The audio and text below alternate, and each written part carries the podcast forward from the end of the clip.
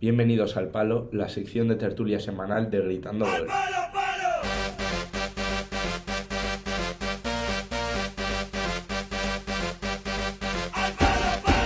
Mi nombre es Iván Callejo, estoy aquí con Guillermo Ferro. Muy buenas. Y ahora mismo nos disponemos a hacer un repasito ¿no? de, la última, de las noticias de la última semana en el mundo del fútbol. Sí. Arrancamos con una genial noticia en el mundo del fútbol femenino.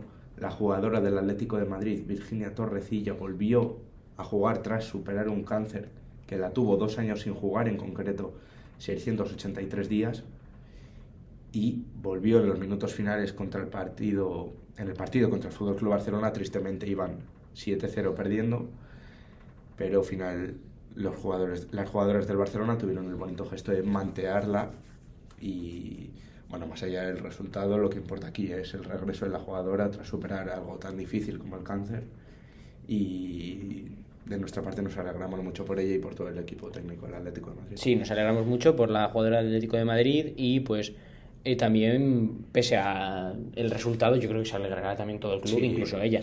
Eh, al final, pues aquí, después de superar este tumor cerebral del que, que, le mantuvo pues tanto tiempo sin poder jugar, la jugadora del Atlético de Madrid volvió a disputar unos minutos, aunque no fuesen muchos, y aunque fuesen un partido en esta final de Supercopa de España en el que pues perdieron frente al Barça de Alexia Putellas. Exacto. Pues eh, al final creemos que la noticia es buena.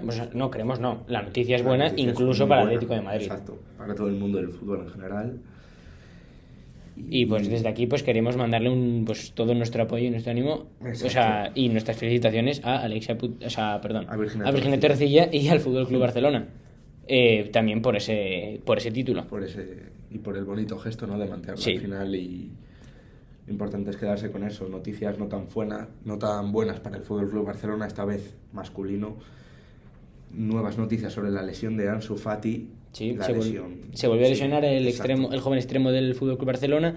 Eh, otra lesión que le mantiene fuera de los terrenos de juego, esta vez una lesión en el tendón proximal del bíceps femoral izquierdo. Mm. Eh, las recaídas en las lesiones de Ansu Fati están no, siendo, no están siendo noticia ya porque eh, se están repitiendo mucho más de lo que querríamos y pues ahora al parecer el jugador tiene una tiene un dilema. ¿Operarse o no? ¿Tiene, ¿Operarse o no operarse? Esa, es la, cuestión. Eh, al parecer eh, el equipo médico le ha aconsejado no operarse, ya que sería una recuperación más rápida, mm. menos invasivo, pero. pero. tiene más riesgos, tiene más riesgo de otra posible recaída, de volver a lesionarse y de volver a estar o más tiempo aún alejado de los terrenos de juego. Lo que pasa es que operarse le asegura estar más tiempo fuera de los terrenos de juego, ya que se perdería todo lo que resta de temporada. Eso sí, sería una opción mucho más segura y en la que pues evitaría o reduciría el riesgo de recaídas. Sí, bueno, al final han tenido una reunión la familia de Ansu Fati con el equipo médico del Fútbol Club Barcelona y si ellos han decidido tomar esta decisión, probablemente sea la más recomendable. Sí, al, final eso, al parecer Ansu Fati ha decidido, que no lo hemos dicho, no operarse. No operarse. Y bueno, es una pena lo de todas las lesiones de Ansu Fati porque despunta. Sí, cada vez que entra en el Barça, el Barça lo nota. Y es un jugador que... Eh, un talento Es que es vital. y ¿tú qué habrías hecho? ¿Te operarías o no te operarías?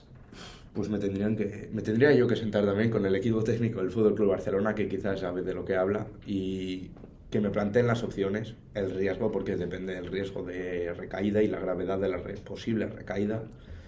Y luego también, si estoy mucho tiempo fuera, ya pues prefiero arriesgarme y... Sí, es que al final, claro, eso es lo que han dicho también, que eh, más allá también del no estar, o sea, de lo más seguro, lo menos seguro, más tiempo de recuperación, más tiempo de recuperación, a Ansu Fati lo que le pasa es que acaba de salir de una operación, acaba de salir de una lesión y que claro, lo tiene muy reciente, pues no quiere volver a repetir ese proceso, volver a repetir tanto tiempo fuera de los terrenos de juego, sí, no. y tanta recuperación. Yo creo que cuanto más puedas evitar no pasar por quirófano. Sí, pero bueno, claro, luego forzar también tiene su riesgo. Mira, un Tití forzó para, para poder jugar ese mundial, estando en su mejor momento, y desde entonces, pues el, Barça también lo ha notado. Sí, es verdad, pero tiene, tiene un mundial. Ya no tiene, ya no tiene esa rodilla ni tiene ese nivel. No tiene rodilla, pero tiene un No tiene ese nivel, pero tiene un mundial. Yo lo cambiaría. y de una de las jóvenes perlas del fútbol nos vamos a una vieja gloria. Sí. Mario Balotelli, Super Mario vuelve a la selección italiana. Mancini le ha comunicado que lo quiere en su lista de 33 jugadores para estas repescas, para la eliminatoria del Mundial. Y actualmente el delantero de 31 años está jugando en la Liga Turca, en el Adana Demirspor.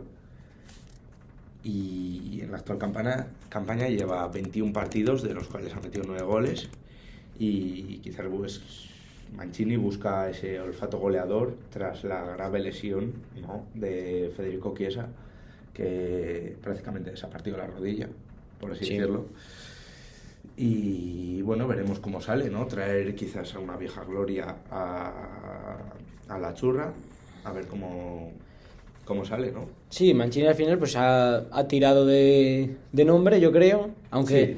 pues Y aunque ha, tenido que ir a buscarlo a la liga turca y Sí. lleva un tiempo pues dando vueltas pues por equipos de no de la élite y Sí, viene del pues Monza.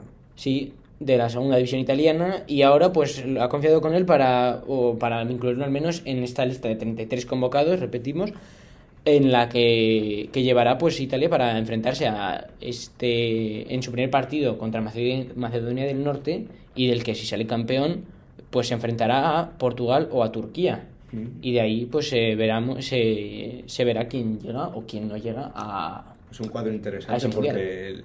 Lo que, lo que apunta a todo es que Portugal e Italia se van a enfrentar, enfrentar entre sí en la final y que uno de los dos se va a quedar sin ese cubo para el Mundial.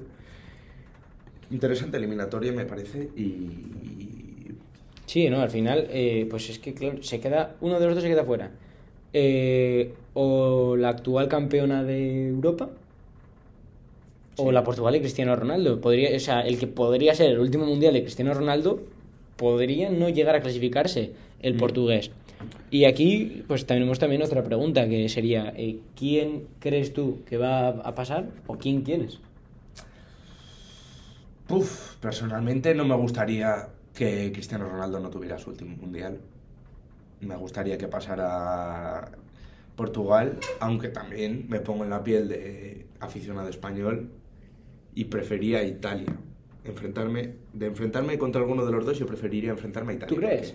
Portugal me parece que tenía demasiadas expectativas para la Eurocopa, decepcionó, pero yo creo que han aprendido quizás de los errores que cometieron en el, la pasada edición de la Eurocopa y pese a que Italia se proclamara campeona, nosotros en las semifinales se lo pusimos muy difícil.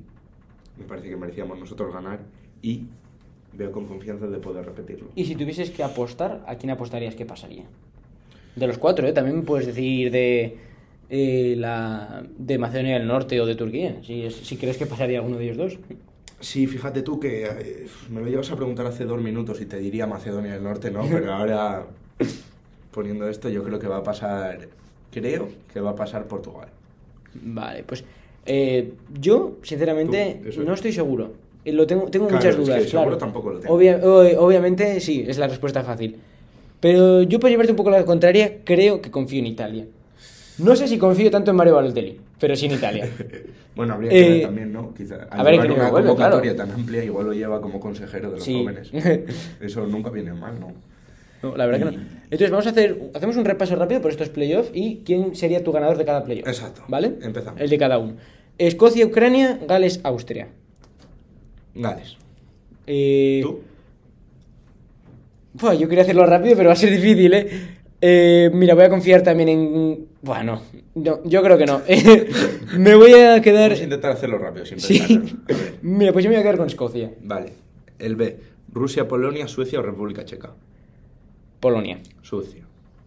Pues también, es que son dos... Buah, Polonia, yo Polonia, confío en Polonia. Eh, en el C, Italia, Macedonia del Norte, Portugal, Turquía. Hemos dicho, yo Portugal, Italia, tú Italia. Portugal. Vale. Eh, claro, en el, en el D eh, sería la repesca del de Asia y el de Comebol, entonces no lo podemos saber. Exacto, y lo la mismo que en el. Europa ya serían estos tres Eso es. playoffs, ¿no? Tres selecciones europeas más que van a ir para Qatar. Y bueno, para finalizar con este podcast, vamos a hacer un breve repaso a los rumores del mercado de fichajes. Sí. El Atlético de Madrid se ve con la intención de cerrar a Guas. A Daniel Bash, sí, el lateral, bueno, el centrocampista, lateral, Sí, eh, utillero, entren, segundo Sí, entrenador. exacto. Del Exacto. Valencia, pues eh, lo quiere ir al Atlético de Madrid, al parecer, y el Atlético de Madrid quiere que llegue para cubrir esa baja de, que ha dejado Kieran Trippier. Pues el, Valen- botella. el Valencia no parece estar muy de acuerdo ni querer dejarle salir, pero eh, el Atlético quiere forzar y pues probablemente acabe llegando. Si no ahora, igual en verano, aunque yo creo que en verano eh, quizá el Atlético buscaría otra opción Sí. menos, un, algo que sea menos parche, que yo creo que es lo que es Daniel Vaz. Eh, el Sevilla lo tiene casi hecho con Martial. Parece ser que hay acuerdo ya prácticamente total. Sí, quedaría repartirse. hasta junio. Sí, parece. Quedaría acordar con el Manchester United cómo repartir el El salario y algunos flecos. Me parece haber leído que pagaron casi todo ellos, los del Sevilla. Sí, pero y yo creo que sería un buen fichaje para el Sevilla. Sí, Sí, sobre- además ahora que está. está segundo en liga. y en, en Siri está en la Copa África Mm. y le vendría, yo creo que le vendría muy bien. Exacto. En estos momentos en los que igual están echando de menos a Luke de Jong. Sí, sí. Eh, luego, club que no está echando de menos Luke de Jong es el Fútbol Club Barcelona, que es de la siguiente noticia. Tagliafico, el lateral argentino, presiona para llegar al Fútbol Club Barcelona.